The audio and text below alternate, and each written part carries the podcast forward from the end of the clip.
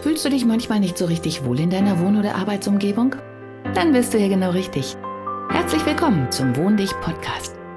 Ich bin Regina Rauin und bringe dir die Welt der Wohnpsychologie näher. Du wirst deine Wohn- und Lebensumgebung so gestalten können, dass sie nicht nur eine positive Wirkung auf dich hat, sondern auch auf deine Gesundheit, deine Leistungsfähigkeit und dein Wohlbefinden. Bist du bereit, deine Räume neu zu erleben?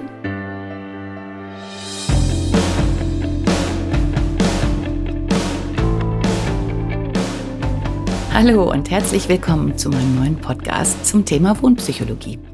Bevor es richtig losgeht, möchte ich mich erst einmal vorstellen. Mein Name ist Regina Rauin und seit über 20 Jahren arbeite ich unter dem Titel Wohn dich als Innenarchitektin und zwar hauptsächlich im Bereich der Wohnberatung, sowohl für Privatleute als auch für geschäftliche Kunden, also im Bereich Büro ist mein Steckenpferd.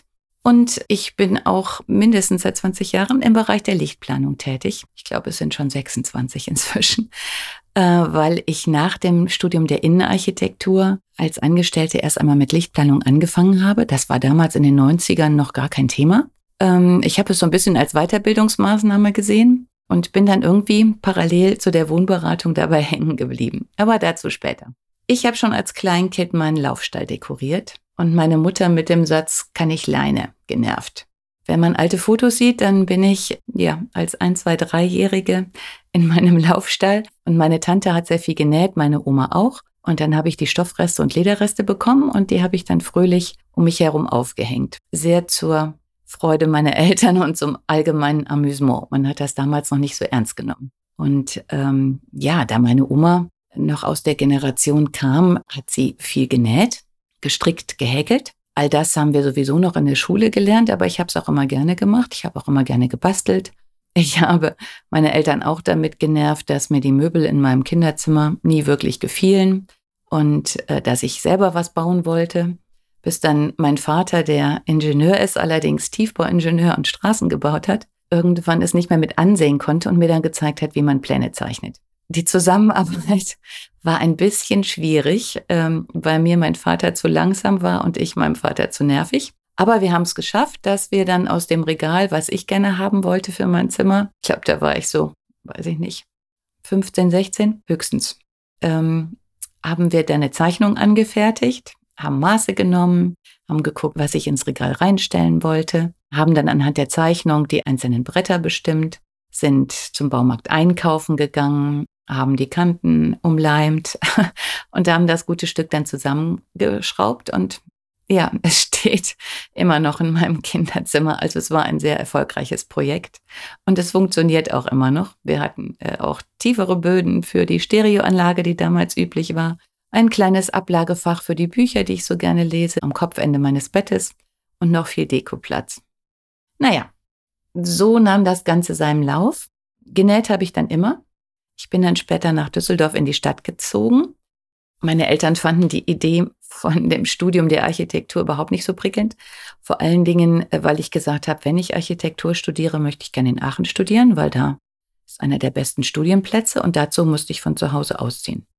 Das wollte ich mit einer Freundin machen und dann war großes Theater. Ähm, das wirst du nie schaffen, ihr werdet euch nicht mehr verstehen, du wirst alleine in Aachen sein, in einer fremden Stadt, keinen Menschen kennen, Lernen was Anständiges. Damals war zugegebenermaßen in den 90ern gerade auch eine Niedrigphase Architektur war eine brotlose Kunst. Meine Eltern meinten es wahrscheinlich nur gut.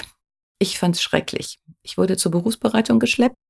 Dann hat man mich tatsächlich gefragt, ähm, ob ich mich für Wirtschaft interessiere. Ich habe verneint und dann kam die Antwort, dann lesen Sie doch mal den Wirtschaftsteil der Zeitung und dann wird Sie das schon interessieren, machen Sie eine Banklehre. Oh Gott. Ja, ich habe immer gehofft, dass mich keine Bank nimmt. Wir hatten dann nachher den Deal unter vielen Streitigkeiten. Ich mache die Banklehre, um was Ordentliches gelernt zu haben und danach darf ich studieren. Ja, und ich habe die ganze Zeit gehofft, weil die Bewerbung für die Lehrstellen zuerst kam, dass ich einfach durchfalle. Das heißt, ich habe mich nicht vorbereitet, bin aber total entspannt zu den Bewerbungsgesprächen gegangen. Und ich habe dann äh, bei jedem Bewerbungsgespräch halt für das nächste gelernt. Das war überhaupt nicht in meinem Sinn. Äh, es hat aber dazu geführt, dass ich ohne große Anstrengung eine Banklehre gekriegt habe. Ja, und da musste ich dann hin. Die habe ich auch hinter mich gebracht. Ich hatte sehr viel Spaß, weil ich es ja ganz locker nahm.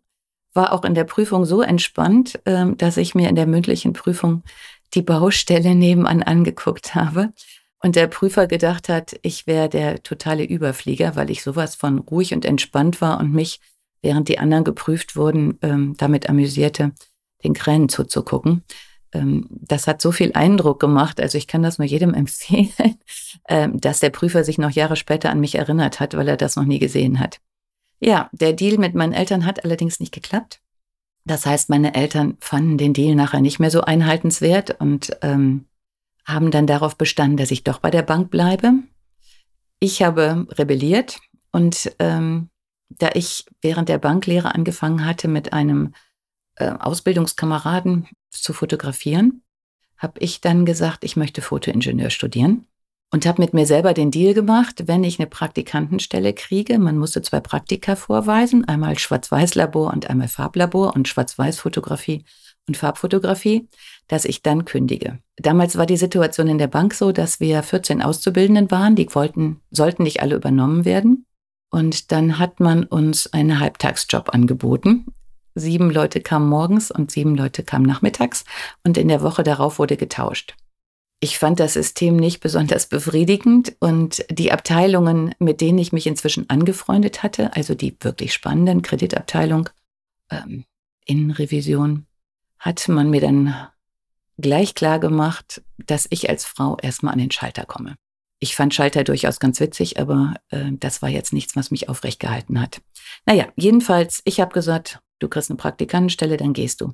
Dann war das aber in dem Jahr gar nicht so einfach, eine Praktikantenstelle zu kriegen. Und ich habe dann wirklich an dem Nachmittag, an dem ich den endgültigen Vertrag in der Bank hätte unterschreiben sollen, ähm, zwei Praktikantenstellen bekommen und bin dann sofort nachmittags noch zum Innenleiter gefahren und habe gesagt, ich kündige. Und der hat mich angeguckt und hat gesagt, oh, Sie studieren BWL. Und ich habe gesagt, nein, Fotoingenieur. Das hat ein wenig für Befremden gesorgt, aber egal. Ich war froh, dass ich der Bank entkommen war. Dann habe ich die beiden Praktika gemacht, die auch sehr vergnüglich waren der Schwarz-Weiß-Fotograf in Solingen. Wir haben ähm, Dröppelminners für Menschen, die aus dem Bergischen kommen, die können das wahrscheinlich nachvollziehen. Dröppelminners fotografiert für Kataloge und Armbrüste. Und wir haben jeden Morgen erstmal Heinz Erhardt gehört zum Warmwerden, ähm, haben dann fotografiert und zwischendurch auch Pause gemacht, in den Innenhof geguckt. Der Neffe des Fotografen hat mit der Armbrust schießen geübt. Also alles Zustände, die herrlich waren, aber heutzutage kaum noch vorstellbar.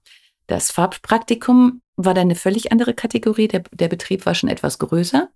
Ähm, und die haben damals äh, die Beilagen für Obi gemacht.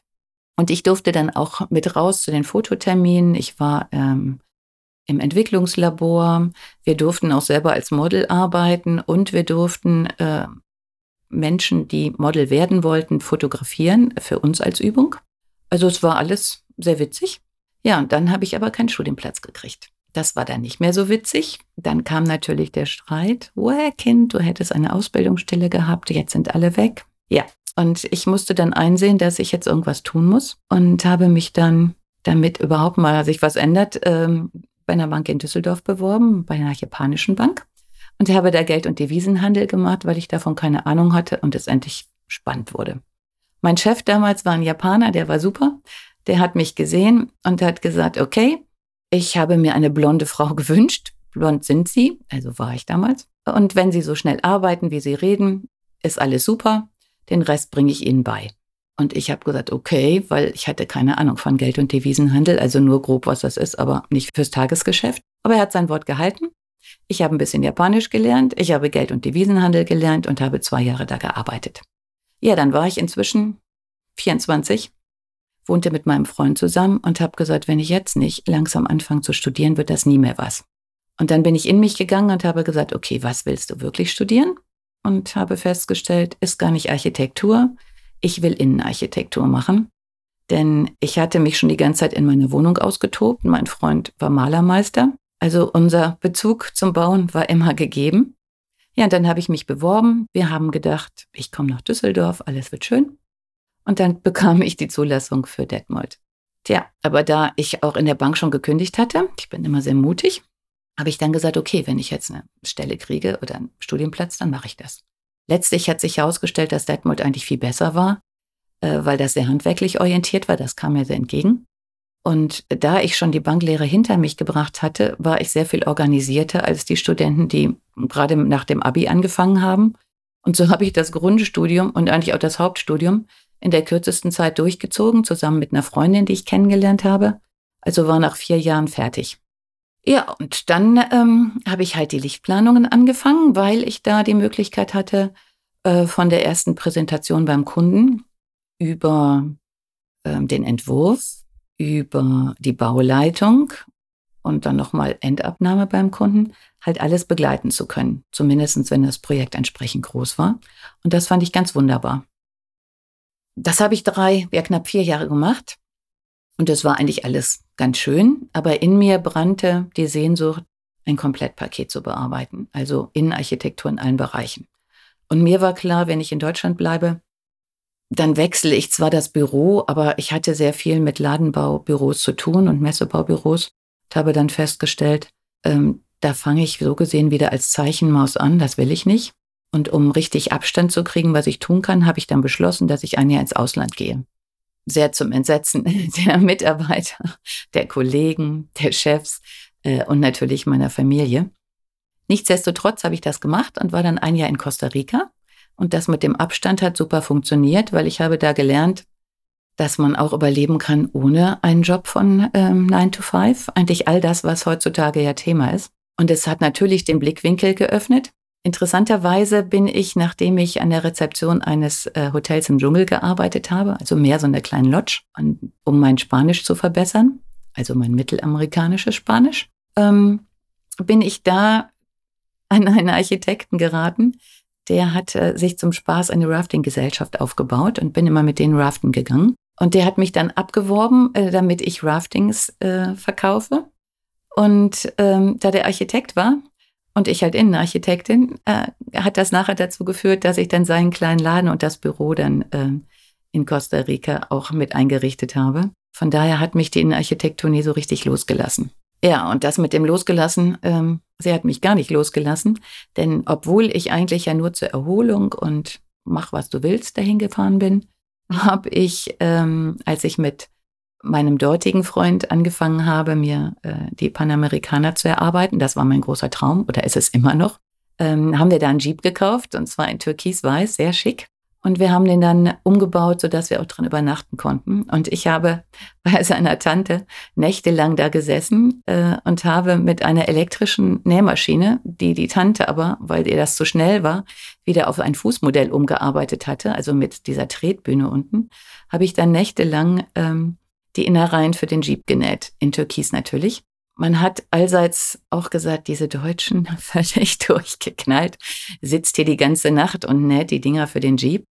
Ähm, hat sich aber bewährt, weil man konnte dann nachher die hintere Tür des Jeeps öffnen. Da war das ganze Werkzeug und wir haben uns unterwegs finanziert, indem wir Donuts hergestellt haben, weil mein Freund halt kein Einkommen hatte, extra wegen mir den Job gekündigt hatte und wir irgendwie Geld verdienen mussten. Ja, und ähm, so sind wir über die Panamerikaner. Ich habe dann noch ganz CI-mäßig äh, Schürzen für uns genäht in Leuchtfarbe. Er hat sie gehasst, aber man hat uns gut gesehen. Einen schicken Tisch dazu. Also es war alles in Architektur. Und ich habe in Costa Rica dann eingesehen, dass wo immer ich bin, ich brauche das, rumzubasteln, zu nähen, was auszuprobieren, zu dekorieren, anzustreichen. Ja, ich komme aus der Nummer nicht raus. Und als ich dann wieder in Deutschland war, hatte ich natürlich keine Stelle und keine Wohnung. Ja, und dann habe ich erstmal meine neue Wohnung renoviert und habe danach ähm, in der Werbeagentur angefangen und da Messestände betreut. Das war schon ziemlich klasse. Ich habe bei der IAA dann angefangen mit einem riesen zweigeschossigen Messestand äh, für Honda. Bin dann mit Honda ein ganzes Jahr durch Deutschland ähm, getourt sozusagen von Messe zu Messe mit Ablegern von diesem Messestand, die ich dann selber entworfen hatte. Den ersten hatte ich nur ähm, von einem Architekten übernommen. Ja, und das habe ich dann eigentlich sehr lange gemacht. Und irgendwann, als es so anfing mit der Digitalisierung, hatte ich das Gefühl, ich sollte AutoCAD lernen und habe mir das selber beigebracht, hatte auch einen riesigen Spaß, habe wirklich jeden Tag da gesessen und im Handbuch eine Lektion nach der anderen durchgearbeitet, so dass ich es auch wirklich von der Pika auf konnte und habe dann auf ähm, einer Messe eine frühere Arbeitskollegin getroffen und die hat mich dann gefragt, ob ich nicht Lust hätte, freiberuflich Lichtplanung zu machen. Ja, und da war ich dann schon wieder bei der Lichtplanung. Also habe ich wieder große Shop-Konzepte geplant, Präsentationen gemacht, habe dann angefangen für Dubai zu planen, bin dann auch drei Monate in Dubai gewesen, um die Kunden vor Ort zu betreuen. Das war natürlich ziemlich klasse. Wir haben auch Abstecher nach Dubai, ach nach Dubai, nach Kuwait gemacht. Ähm, meistens waren das Ketten in großen Malls oder die Malls an sich. Also es war schon ziemlich toll. Ja, und dann bin ich schwanger geworden. Und mit Kind habe ich dann festgestellt, oder war mir klar, Messebau äh, mit all den Zeiten, die das so mit sich bringt, oder auch Ladenbau, ist jetzt erstmal nicht mehr machbar. Und dann ist mir bewusst geworden, dass der Bereich, der eigentlich meiner Meinung nach total vernachlässigt ist, nämlich der Privatberatungsbereich, nicht besonders gut abgedeckt ist. Netterweise kam parallel dazu Tina Wittler auf den Markt, sodass ähm, dieses Bewusstsein, was man bis dato hatte, ein Innenarchitekt ist nicht zu bezahlen und das ist nur was für ganz reiche Leute, das hat sich so ein bisschen gewandelt. Und dann habe ich mit der Wohnberatung angefangen. Das hat mir auch richtig Spaß gemacht, weil ich es halt damals schon anders gehandelt habe, als wir es im Studium gelernt haben. Gelernt haben wir immer, ich gehe zum Kunden, spreche eine Stunde mit dem, mache mir Notizen und komme mit dem fertigen Entwurf. Und ich habe schon bei den Lichtplanungen gelernt, das funktioniert nicht. Das, die Info, die man wirklich braucht, die kommt erst später im direkten Gespräch, wenn man Vertrauen zueinander gefunden hat, wenn man sich besser kennengelernt hat, wenn ich ein Gefühl für die Umgebung bekommen habe.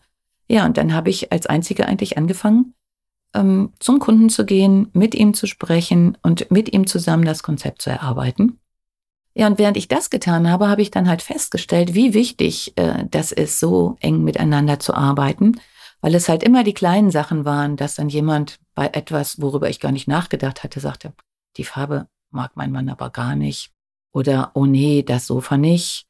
Und dann konnten wir es aber sofort im Gespräch klären und ich musste keine wilden Zeichnungen machen, die nachher nicht mehr stimmten. Und das andere Schöne war, dass wir in einen gemeinsamen Flow geraten sind. Und das finde ich auch heute noch ganz fantastisch, wenn man sich auf diesen Entwurfsprozess einlässt äh, und die ganze Zeit wirklich in Kommunikation miteinander ist, dann stellt sich auf einmal so ein Team ein, dass wir alle zusammenarbeiten, jeder Infos sofort in das Team reingibt und bei jeder kleinsten, ja, bei jedem kleinsten Unwohlsein sofort sagen kann, stopp, das machen wir anders. Und das war das, was mich dann so, wow, wie man schon merkt, richtig heiß auf diesen Bereich gemacht hat weil das endlich das war, wonach ich mich die ganze Zeit gesehnt hatte, dass man alles zusammenbringt. Ja, und im Laufe der Jahre habe ich dann festgestellt, dass gerade die Dinge, denen so wenig Beachtung geschenkt wird, unwahrscheinlich wichtig sind. Äh, und deswegen bin ich heute bei der Wohnpsychologie angekommen, weil ich irgendwann gesagt habe, eigentlich ist das Ganze viel mehr Psychologie, als sich jeder eingesteht. Denn erst wenn ich mit dem Menschen richtig zusammenarbeite, wenn ich dem spiegeln kann, was sein Besonderes ist, was er wirklich braucht, bis ihm das alles bewusst wird und das Zusammenspiel, wenn man als Partner zusammenlebt, wenn Kinder da sind, äh, das Bewusstsein, was mache ich in dieser Wohnung, was finde ich eigentlich gut und was finde ich nicht gut und das gemeinsam zu erarbeiten und auch so auszuprobieren, dass der Kunde halt dadurch, dass wir also hemmungslos Möbel schieben, Kartons hinstellen, mit Tischdecken irgendwas hinhängen, dass damit ich sicher bin, dass meine Kunden auch verstehen, was ich ihnen erzähle und dass sie wirklich nachvollziehen können, warum nehmen wir die Farbe, warum nehmen wir dieses Zusammenspiel, warum changiert der Boden plötzlich anders, warum kriege ich Ecken nicht in den Griff. Und das ist halt ein wahnsinnig großes Feld und das ist so spannend, dass ich inzwischen äh, mich entschlossen habe, dass ich mich nur darauf spezialisiere, gar nicht mehr auf die eigentlichen Baustellen, sondern auf diesen großen, großen, großen Bereich davor, denn bevor man sich das alles klar gemacht hat, macht es überhaupt gar keinen Sinn, irgendeinen Handwerker äh, zu rufen, weil der einen im Prinzip gar nicht das geben kann, äh, was man braucht. Man merkt das vielleicht meistens nicht, außer so ganz latent, dass man denkt, na ja, ist ja ganz schön, aber ähm, beim Licht ist es ja auch so, ja, haben alle, aber irgendwie fühle ich mich nicht richtig wohl. Ja, und warum das dann so ist, das kann ich Ihnen dann erklären. Und dann können wir zusammen gucken, wie wir das richtig machen, sodass Sie sich wirklich, wirklich wohlfühlen. Ich freue mich auf Sie. Demnächst mehr Infos. Tschüss. Hat dir die heutige Episode gefallen? Dann bewerte diesen Podcast am besten mit Kommentar direkt bei iTunes. So gibst du auch anderen die Chance, diesen Podcast besser zu finden und die Tipps nutzen zu können. Hast du vielleicht noch Fragen oder Anregungen für die nächsten Folgen? Dann hinterlasse dein Feedback gerne unter dem Blogbeitrag zu dieser Episode oder sende es direkt per E-Mail an podcast@ wohndich.de. Meine E-Mail-Adresse und alle Links zum Beitrag findest du in den Show Notes. Und denke immer dran, wohn dich und entfalte deine Persönlichkeit.